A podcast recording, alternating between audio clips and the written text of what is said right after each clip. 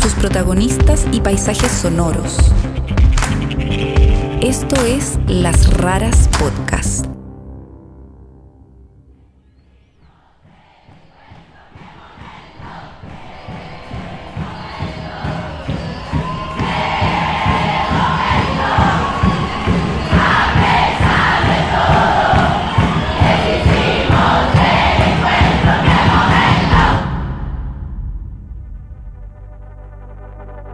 Empieza la versión 34 del Encuentro Plurinacional de Mujeres y Diversidades en Argentina.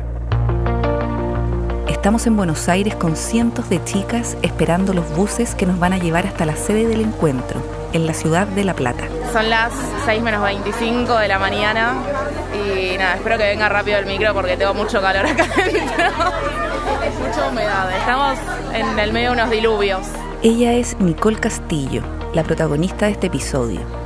Nicole es estudiante de psicología y es la secretaria general de la Federación Universitaria de Buenos Aires, un cargo importante de dirigencia estudiantil.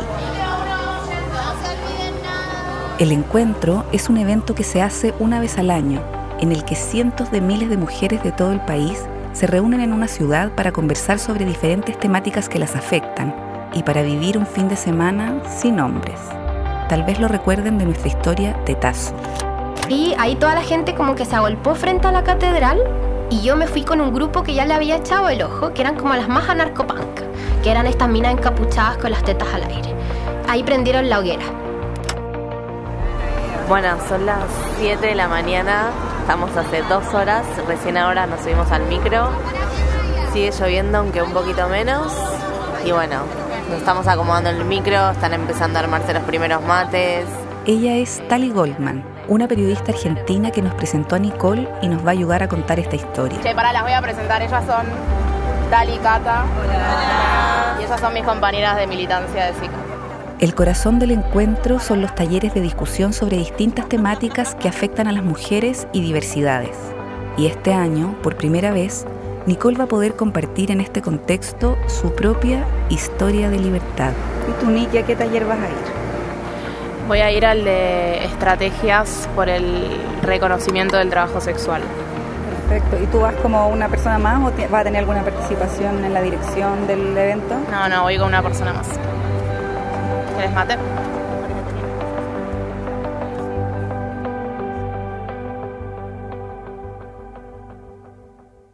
Esto es Las Raras.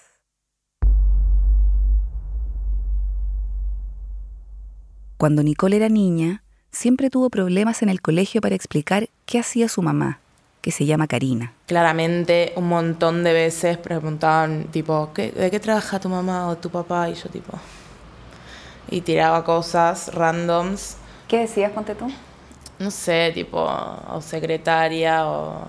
No sé, tiraba cosas que ni sabía qué eran, porque no eran ciertas había una madre en particular que le preguntaba a mi abuela todos los santos días de que trabajaba mi mamá, porque claramente la había visto no sé dónde y nos quería hacer la vida imposible con eso. A ver, yo había empezado en un chat swinger, entonces iba y salía, hacía encuentros y mi mamá decía, todos los días salí con un chabón diferente, yo no no le decía, claro o me iba a la casa de una pareja, o me iba a un bowling, o me iba a boliches. Y como yo era una chica joven, sola, todo el mundo se quería aprovechar. Y un día digo, bueno, voy a empezar a cobrar si todo el mundo quiere. La familia de Nicole se define como de clase media, aunque se ha empobrecido durante las últimas décadas. Karina fue a una escuela privada y estudió física y medicina en la Universidad de Buenos Aires, pero finalmente no terminó ninguna carrera. Entonces, bueno, se me ocurrió el tema de trabajar. Y las primeras veces que trabajé, bueno, estaba recontenta porque era mucha plata. Nicole se dio cuenta sola de cuál era realmente el trabajo de su mamá. Yo tenía siete años y me voy dando cuenta de la situación y le pregunto a mi abuela y mi abuela me dice, pregúntale a ella porque no me iban a mentir. No me iba a decir que sí, pero tampoco me iba a decir que no. Pero nadie le explicaba nada y ella era muy chica y no tenía referentes para entender. Había una serie que llamaba Disputas, creo. Eh, que era tipo, era una serie que trataba sobre un grupo de putas, básicamente. en un prostíbulo. Y yo tipo le preguntaba a mi abuela si mi mamá trabajaba de eso. Yo sabía que era algo que estaba mal, que no se hablaba tampoco, eh, pero no mucho más que eso. Nicole recuerda una sola vez en la que su mamá le trató de explicar a qué se dedicaba. Ella me empieza a contar su trabajo básicamente por primera vez en mi vida. Y yo no sé cuántos años tenía. 10, algo así. Y me dice que, o sea, como que con Armando, que era el chabón con el cual estaba, como que está por amor, pero hay otros chabones con los cuales está por plata o algo así. Pero bueno, fue esa vez. Y ella ya lo sabía, me dice. Yo ya lo sabía, le pregunté a la abuela. A Nicole la crió en realidad su abuela, Liliana, porque Karina empezó a tener problemas con drogas y desaparecía por largos periodos de tiempo. Después de esa conversación, el tabú sobre el trabajo de Karina se volvió a instalar. Todo esto conflictuaba muchísimo a Nicole. O sea, para mí fue un re estigma también eso, como me significó como esconder un montón de cosas y no poder tener una relación plena con mi mamá, porque siempre estaba ese rencor. Pasaron los años, Nicole creció y nunca le contó a nadie sobre el trabajo de Karina. Yo era una, una adolescente que se guardaba mucho los problemas y que no exteriorizaba lo que le pasaba. Entonces como que menos hablaba las cosas. Y que tenía mucho trauma ella, ¿no? Que le había hecho mucho daño y yo siempre le pedía perdón. A los 15 años, Nicole decidió empezar una terapia para tratar, entre otros temas, los problemas que tenía con su mamá. En terapia, como yo nunca le había dicho el trabajo de mi mamá, hasta que un día pide una entrevista con mi mamá porque evidentemente tenía muchos conflictos con ella. Sí, pero fue después de muchos años que Nicole fue a terapia y que la terapeuta no se lo había dicho.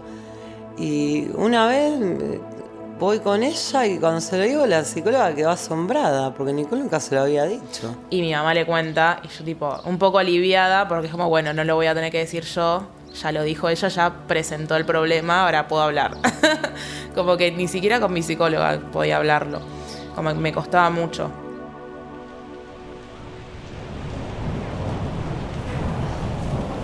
Nikki, cuéntame dónde estamos y qué está pasando. Estamos en una escuela, recién llegamos hace un ratito, nos estamos ubicando todas las pibas con, sacando las bolsas a dormir y ya como eh, reservando el espacio para después venir a, a dormir acá. Eh, y están todas las aulas medio repletas de, de pibas porque nada, somos un montón y estamos copando acá la plata.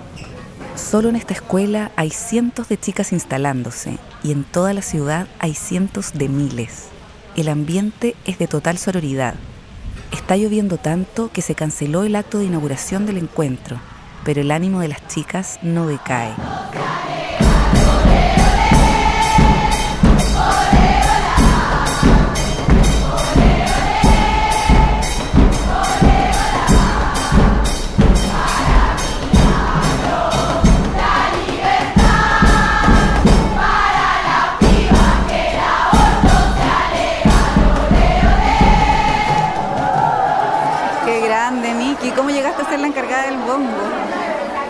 Mucho tocar la percusión y aprendí tipo en las marchas hace años.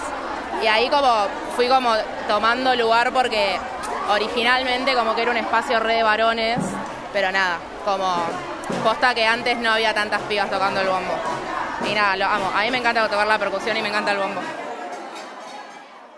El 2015, Nicole tenía 19 años, estudiaba psicología en la Universidad de Buenos Aires y empezaba su carrera como dirigente estudiantil. Había comenzado a militar por un interés propio, no tenía ningún referente cercano. Todavía no le había contado sobre el trabajo de Karina a nadie más que a su terapeuta. Y entonces explotó el movimiento feminista Ni Una Menos. No, para mí fue como medio un antes y un después, como conocer el feminismo y empezar a saber lo que era, que mismo antes teníamos otras discusiones mucho más básicas, por así decirlo, y bueno, como que desde que me hice feminista, eh, como que realmente me lo tomé muy en serio, porque yo me tomo las cosas que hago muy en serio, y como que me empecé a cuestionar muchas cosas, como que fue un nivel de construcción demasiado, como un nivel de tipo, bueno amiga, deja de pensar porque es demasiado tipo, demasiado nivel de, de repensarse a una misma. En ese contexto, ese año participó de su primer encuentro. Y bueno, en ese año, que también lo hablaba mucho con mis amigas, que para nosotras era como un tema de debate la prostitución, yo sin hablar con ellas, ni loca que mi mamá era trabajadora sexual. Nicole y sus amigas fueron a un taller en el encuentro que se llamaba Mujeres en situación de prostitución. Y yo lo tomaba como algo más personal, como bueno, de repente, soy feminista y el trabajo de mi mamá es un conflicto para mí. No sé qué pensar. Más allá de que ya era un conflicto desde antes. Ahora es un conflicto de mirada feminista. Y necesitaba resolverlo de una manera como ya había atravesado la terapia, como tenía otra perspectiva y bueno, tenía ganas de, de resolver ese problema. Los talleres sobre prostitución son los más polémicos del encuentro, porque ahí se enfrentan dos visiones. Las abolicionistas, que creen que hay que terminar con la prostitución y la vinculan a la trata de mujeres, y las regulacionistas, que piensan que la prostitución es un trabajo al que algunas mujeres pueden acceder dentro de sus limitadas opciones y que por lo tanto debería estar regulado. El taller en el que participó Nicole en 2015 tenía un enfoque abolicionista. Y en una, una chabona dijo como que, bueno, que las hijas de, las trabajadoras sexuales iban a terminar siendo trabajadoras sexuales, o sea, dijo prostitutas, no trabajadoras sexuales. Y yo claramente en ese momento no podía decir nada porque nada, yo no lo había hablado ni con mis amigas más cercanas que fueron con las que había ido al taller y nada, como que me, atravesó, pero en cierto modo como que no pude canalizarlo de ninguna manera, tipo, no me acuerdo ni qué sentí porque fue un constante represión a eso porque no podía hablarlo. Lo que sí sacó en limpio fue que ella no estaba de acuerdo con el enfoque abolicionista. Se dio cuenta de que sí entendía la prostitución como un trabajo, precario, pero digno y creía que las trabajadoras sexuales merecen tener derechos laborales. Siempre mi mamá me dijo, vos tuviste un ángel en cada hombro. O sea, a mí nunca me pasó nada, pero estuve en situaciones súper riesgosas.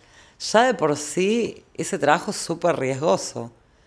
Eh, encontrarte con alguien que no conoces, eh, tener relaciones con alguien que no conoces. O sea, es un laburo, eh, realmente tenés que ser profesional, porque si no, no lo puedes llevar adelante. Todos dicen es dinero fácil, no es dinero fácil, es dinero rápido. Un tiempo después, Nicole se decidió a contarle a una amiga sobre el trabajo de Karina. Le pidió que se juntaran en un parque. Me acuerdo que estuve tipo media hora dando vueltas, como no pudiendo decirlo. No me salían las palabras, o sea, nunca lo había nombrado. nunca lo había puesto en palabras, como sí, lo sabía, sí, lo sabía de los siete años, ya tenía 19, como que bueno, ya lo había asumido, pero nunca lo había puesto en palabras, tipo, mi mamá o es puta o es prostituta o es trabajadora sexual o como lo haya dicho, nunca lo había dicho. Cuando por fin pudo decirlo, se puso a llorar a mares, pero la reacción de su amiga la sorprendió. Porque yo esperaba que, no sé, me mire con cara de asco y me diga, no lo puedo creer, tipo, lo que me estás diciendo, pero fue totalmente lo contrario, ahí eh, me sacó un peso encima, pero mal, ese fue solo el inicio de un largo proceso. Y como que se lo fui diciendo a otras amigas y me costaba decirlo y también lloraba. Llegó un momento que lo empecé a decir más rápido, sin tanto preámbulo y dejé de llorar al decirlo, como que fue como un proceso de acostumbrarme a, a nombrarlo. Las reacciones fueron lo que más me sorprendían porque era como, no sé, estuve tantos años de mi vida sin decir una palabra, lo vengo a decir y reaccionan tan naturalmente como no lo voy a creer, como me están jodiendo, lo hubiese dicho antes. Todo esto le permitió pararse frente al mundo desde otro lugar. Después sí cambió como mi relación con, conmigo misma y con todo bueno, el, estigma que había sufrido toda mi vida y, y todo lo que se había constituido alrededor de eso. Como que después me di cuenta de lo grande que era para mí ese problema. Como más que nada de no poder hablar de ciertas cosas, que no, yo no, no puedo hablar de mis problemas, también era parte de eso, de que no podía hablar de eso, básicamente. Eh, y me ayudó muchísimo, como posta siento que fue muy liberador y muy, como muy sanador para mí hablarlo. Pasaron dos años desde que Nicole conoció el feminismo, fue a su primer encuentro y empezó a tener una nueva mirada sobre el tema del trabajo sexual hasta que en 2017 publicó un texto en Facebook en el que le contó a todo el mundo su experiencia. Mi mamá es trabajadora sexual y hoy lucho por sus derechos. tardó 12 años mi proceso de sacar todos los prejuicios hacia el trabajo de mi mamá. Tardé 14 años en hacerlo público y asumirlo como parte identitaria. Nicole no le avisó nada a Karina. Cuando lo publiqué en Facebook, se lo pasé y le dije, mira, dije esto. Yo me quedé asombrada porque digo, después de tanto tiempo y todo lo que sufrió, ahora que ella lo acepte y que, lo, y que me apoye, digo, después de toda una vida, porque toda una vida fue así, bueno, me pareció bien. Mejores condiciones eh, laborales. Y para terminar, eh, y dar la circulación de la palabra. Finalmente paró de llover y estamos en el taller de Estrategias por el Reconocimiento del Trabajo Sexual. Lo organiza AMAR, la Asociación de Mujeres Meretrices de Argentina. La que habla es Georgina Orellano, su secretaria general. El modelo actual que nosotras pretendemos es un modelo que tiene que despenalizar el trabajo sexual. Y después un marco de reconocimiento de derechos, como una obra social y poder hacer los aportes jubilatorios. La sala del colegio donde estamos está repleta de mujeres sentadas en el suelo. Entre ellas está Nicole, que después de un rato pide la palabra. A mí personalmente me cuesta mucho como despegarme de estos talleres de, amar porque eh, mi mamá es trabajadora sexual, más allá de que ella no, no sea militante sí la, lucha de las trabajadoras sexuales a mí me interpela muchísimo y bueno, claramente forma parte de una identidad propia.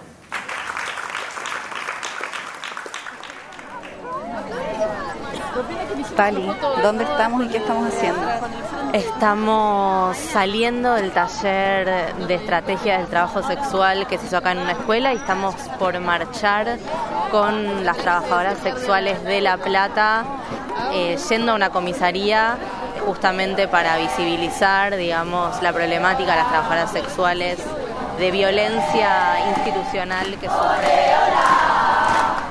No soy amiga de tu papá, somos la puta, no paramos de cobrar. ¿Ni que has marchado antes con trabajadoras sexuales? No, nunca en la columna. Siempre las tuve como cerca desde mi columna de mi organización. las he tenido cerca, pero no en la columna, nunca. ¿Y cómo te sientes? Nada, re bien. O sea, está re bueno. Nunca había, lo había experimentado.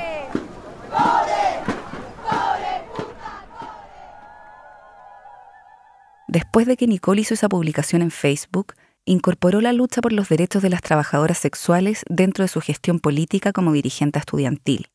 Incluso invitó a Georgina Orellano de Amar a dar una charla en su universidad. Estuvo re lindo, como ahí te das cuenta que es una discusión que no se da y que nadie habla eh, y que la gente reinteresa. Mismo a una actividad de la facultad vino una, una persona que era trabajadora sexual y fue como, mira, tenemos trabajadoras sexuales en la facultad de psicología como... ¿Estudiante? Así que nada, estuvo bueno en ese sentido. Y ahí me di cuenta como la dimensión de, lo que sirve hablar de esas cosas, de las cuales nadie habla porque como que la gente empieza a tomar otra dimensión respecto a la discusión, como que ya no es algo tan ajeno como algo que pasa en la estratosfera, tipo, bueno, existen prostitutas y hay una discusión, sino que hay gente que tenés al lado que o lo es o tiene un familiar que lo es y bueno, también atraviesa todo ese estigma que, que hay respecto a eso. Como empezás a dimensionar un poco más la discusión en algo más terrenal, como ya no discutís teorías, sino que discutís vidas de personas, como algo más concreto. Actualmente, Nicole y Karina viven juntas y están tratando de reconstruir su relación. Karina tiene una hija de casi dos años que Nicole adora. Sí, nos ayudó a estar más unidas, eh, más apaciguados, toda la familia. Yo también estoy mucho más apaciguada. No sé, me cambió la vida. Yo, por ejemplo, antes... Karina está muy orgullosa de Nicole y de sus logros como dirigente estudiantil. La única que encamina en la casa es ella. También desde la forma intelectual y todo, desde armar una vida, un camino, ¿no? Para un futuro. Yo me alegro y estoy orgullosa porque es mi hija. Tal vez sea presidenta, andás a ver. Ay, qué Hoy, Nicole reivindica el trabajo de su mamá y lo asume como parte de su identidad. Hola, soy Nikki y soy una hija de puta.